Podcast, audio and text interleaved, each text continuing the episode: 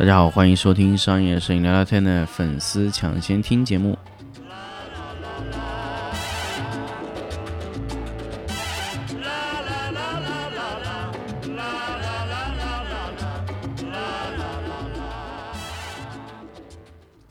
欢迎收听新的一期粉丝抢先听节目。那么这一期我们来聊聊 LED 的曝光组合。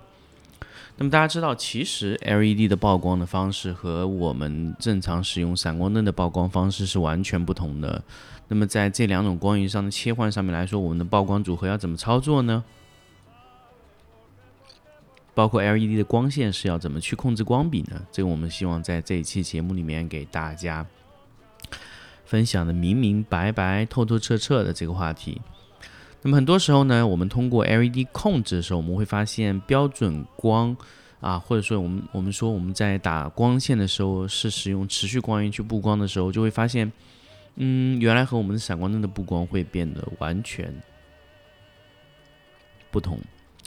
那么不同的原因是什么呢？因为我们不同的原因是因为闪光灯它是没有快门速度这一说的，那么 LED 是有关乎于快门速度。那么闪光灯和 LED 的曝光的方式是有完全不同的区别的，因为闪光灯它是一种峰值曝光法，而 LED 呢是一种累积曝光法，两种不同的曝光模式会造成两种不同曝光的图片的形态。那么峰值曝光法指的是就是闪光灯捕获的啊，就相机捕获闪光灯的那一下是以闪光灯最高亮度。为极限，而不是它不是一个累积的过程，因为它非常非常短，所以几乎我们可以看成它是一个叫峰值型的曝光。也就是说，我在单位时间内要达到非常非常非常非常非常大的一个亮度。所以为什么闪光灯凝固能力会非常好？因为它的时间非常短，我们只看闪光灯去到了那个位置，那么基于它。留下来那个部分呢，就是我们以前所谓的说的 T 零点五到 T 零点一的这个转化那个部分，因为峰值已经到了，慢慢在降下来的那个过程，就是 T 零点五到 T 零点一的所谓 T 零点四时间，那个五十到百分之十的这个熄灭的这个过程，就会造成拖影。这个我们在以前闪光灯里面就说成非常非常多的问题。其实闪光灯它能累积的量，基本就是在 T 零点五。的时间里面的东西，那 T 零点一在下降，那个亮度是非常非常小的，所以闪光灯几乎就是一个瞬间以激发最高波形的一个闪光灯的工作状态。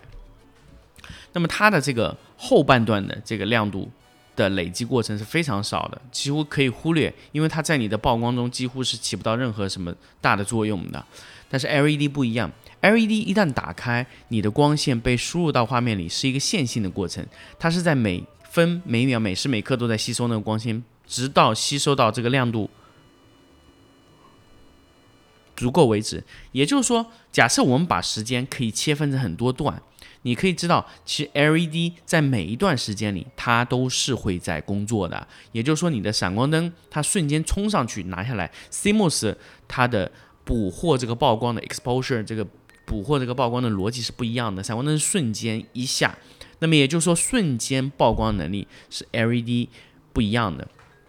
，LED 是一个慢慢的一个累积的过程，其实 LED 的布光是更加更加更加趋向于自然光，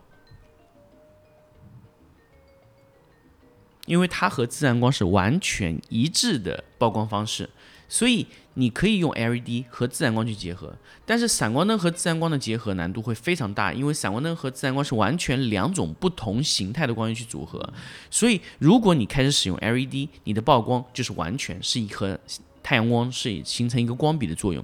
所以，LED 是没有办法对抗太阳，这是百分之一百可以告诉你，LED 是对抗不了太阳，什么日天啊这种东西都是不可能的，因为 LED 的布光曝光的形态，它就注定不可能和闪光灯去，呃，一样的去跟日光去抗衡。这闪光灯其实有些时候是可以的，它只要在单位时间内把太阳光的自然光亮度全部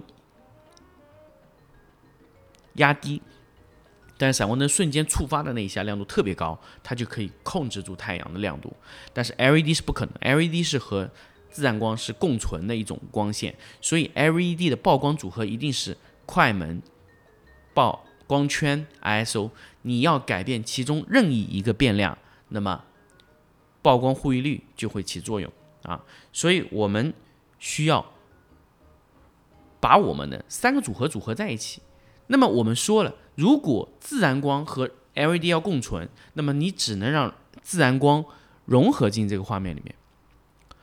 那么也就是说，我们在做影棚的时候，原来闪光灯的影棚你可以做的明亮一些，没有关系，因为 LED 是呃闪光灯是可以完全压低自然光的亮度的，但是 LED 不行，LED 光线它必须要保证你的画面中所有的光线在 LED 没有开始工作的时候是全黑的。所以你的影棚对光线的控制要求非常高，也就是说，你除了 LED 的光线以外，其他所有的 LED 的呃所有的照明系统全部得关闭。这个也就取决于你在你在现在影棚里面，你需要用最低亮度是多少？那么现在来说，最低最低亮度我觉得不能低于两百瓦，所以的功所有的功率必须从两百瓦开始往上买，但是一百瓦的灯你可以在局部去补一些。那么比如说，当然我要排除一些什么灯呢？比如说呃。L S 六零啊，Forza 六零这些有汇聚性能的一些灯光，我们这些要排除，因为这些六十瓦它可以，呃，在很小的范围内给你集聚大概五倍到十倍的功率，呃，像那个爱图仕的 L S 六零 D 六零 X，它就可以把这个亮度在很小的区域里面提升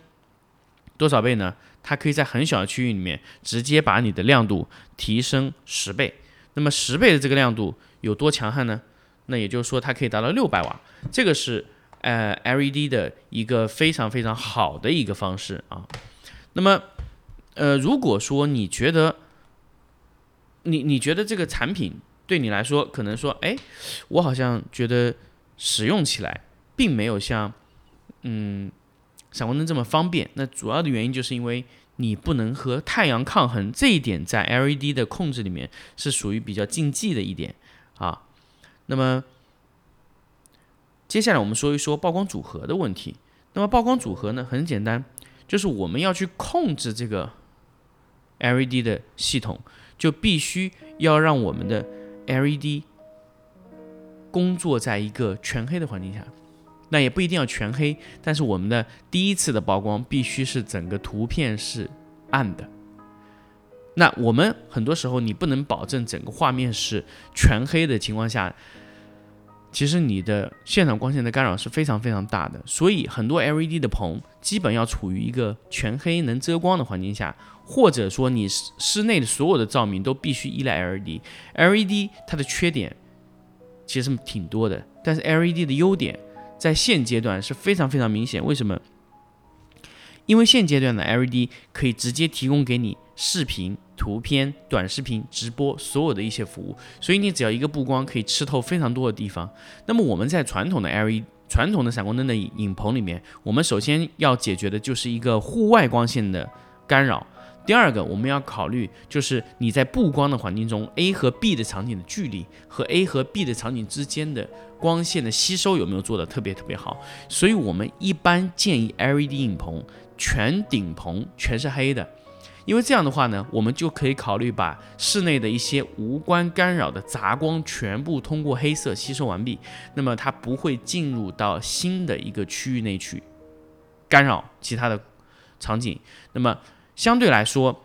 呃，黑棚和白棚，闪光灯更加适合于白棚，那么黑棚呢更加适合于 LED 的。光线的棚，所以你的全顶是要黑色的。那么在室内，所有所有的填充这些光线几乎全部是要需要用光线，因为你没有办法用填充的一些布光。那么这个就是 LED 的。一些小小的缺陷，但是这一系列的缺陷只是让你在布光的难度上增加了一部分，和布光的成本上增加了一部分，但是它给你带来的回报就是大量的工作时间的缩短，而且可以让大量的工作全部融合在一个系统中。那么这个是 LED 可以带给你的，或者带给大家所有最佳的一种布光方式。那么所以 LED 它在混合进新的一些。光源里面的你需要用到的是什么呢？你需要用到的就是，呃，非常非常明确的，嗯，可以说你是非常非常明确的亮度啊。所以我们在选择 LED 的时候，我们可以按照功率的配比去选择，比如说两百瓦、四百瓦、八百瓦、一千两百瓦这样去配比也是 OK 的。当然是两百和六百刚好差了一整档的光圈，就一个 EV 啊，你们可以算，就比如说，呃，一一个 EV 半，对，一一点五个 EV，也就是说，如果你现在的光圈是 f 八，那么六百瓦的灯换上去就可以提升到 f 十一点五，就是可以提升这么多。那么，呃，如果你现在觉得 LED 还有一些让你纠结的点是什么呢？LED 当然有很多问题，比如说 ISO 它不能压的特别特别小。它 ISO 现在我们基本上说拍图片都是从一千两百五十的 ISO 开始启动的，但是这个 ISO 对于一个呃我们要快速出图的图片的噪点影响有多大呢？其实新的相机在一千两百五十的时候也是控制的非常好。我们现在可以看到佳能在一千两百五十和索尼的 A 七 S3。佳能的 R 五都在一千两百五十的阶段做了第二次双原声的提升，也就是说你在一千八百左右的 ISO 的动态反而会比一千两百五十更低，所以其实我们在一千两百五十的感光度的情况下是完全可以使用的。所以我们如果抛掉一些我们脑中的一些。呃，想法一些记忆啊，就觉得，哎，我们好像这个东西是不是不能真的用一千两百五十的方式去做呢？那我觉得这个并不是我们真的要去很纠结的一个问题，因为真的很多时候 ISO 会随着技术的提升，它能降低噪点。也就是说，未来我们可能会真的见到一个相机出厂，它就是一千 ISO，它没有更低的 ISO 了，因为它的 ISO 的控制就可以在一千不出噪点。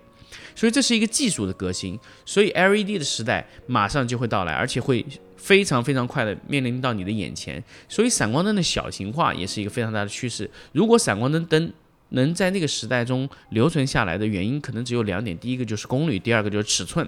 就同尺寸下，闪光灯给到你的功率会更大，或者说同尺寸情况下，闪光灯可以给到你更长的待机时间。比如说，我们做一个两百瓦、三百瓦的闪光灯，但是它的尺寸足够小，电量足够大，它能待机时间更长，而且可以有更快的回电速度。那这种闪光灯会是一个非常好的一种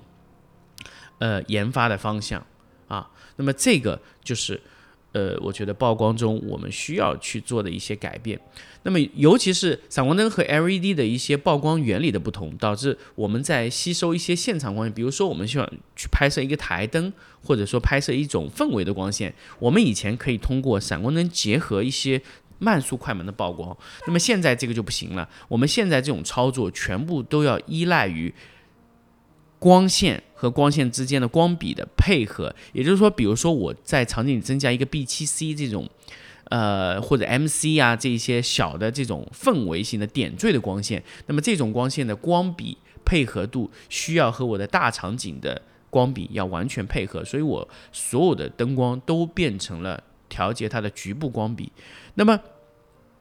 相机需要控制嘛？在未来，相机几乎它只是在一开始确定调子的时候，比如说我今天确定使用一个 f 五点六啊，比如说五十分之一的这么一个速度去拍摄，ISO 一千两百五十，那么 OK，所有的光都必须适应在这个功率上。所以未来所有的智能化的灯光系统，它也会是一个曝光组合针对的一种光比。啊，一个曝光组合针对一种光比，因为 LED 天生它可以有保留 LED 的亮度、存储 LED 的亮度的这种电气化性能，它可以得到更多的好处，所以它未来程序化控制、电气控制的 LED 的时代马上就会到来。那么很多时候我们买 LED。是图一个便宜吗？我觉得也不是，因为我们的 LED 要转化过去，需要花费我们更多更多的曝光的精力去做。比如说，我们要从曝光的模式上去变化。那么这个东西，我们未来要从 LED 身上得到什么闪光灯是没有的东西呢？非常非常简单，就是 LED 电气化、合成化、机器人化的状态。这是 LED 在未来非常非常非常有有有前途的一个发展方向。而且未来我们需要的光线和我们需要减少人力成本的方向也一定是这个方向，所以未来全智能化的 LED 控光系统会马上到达用户手上，但用户可以看到各种各样的 LED 的布光的一种方式，LED 这种显示的一种状态，这是未来会大家都看到很明确的一种一种未来。好，那么这一期关于曝光。和光笔的话题，我们就给大家分享到这里。我们下一期粉丝小天听，我们再见。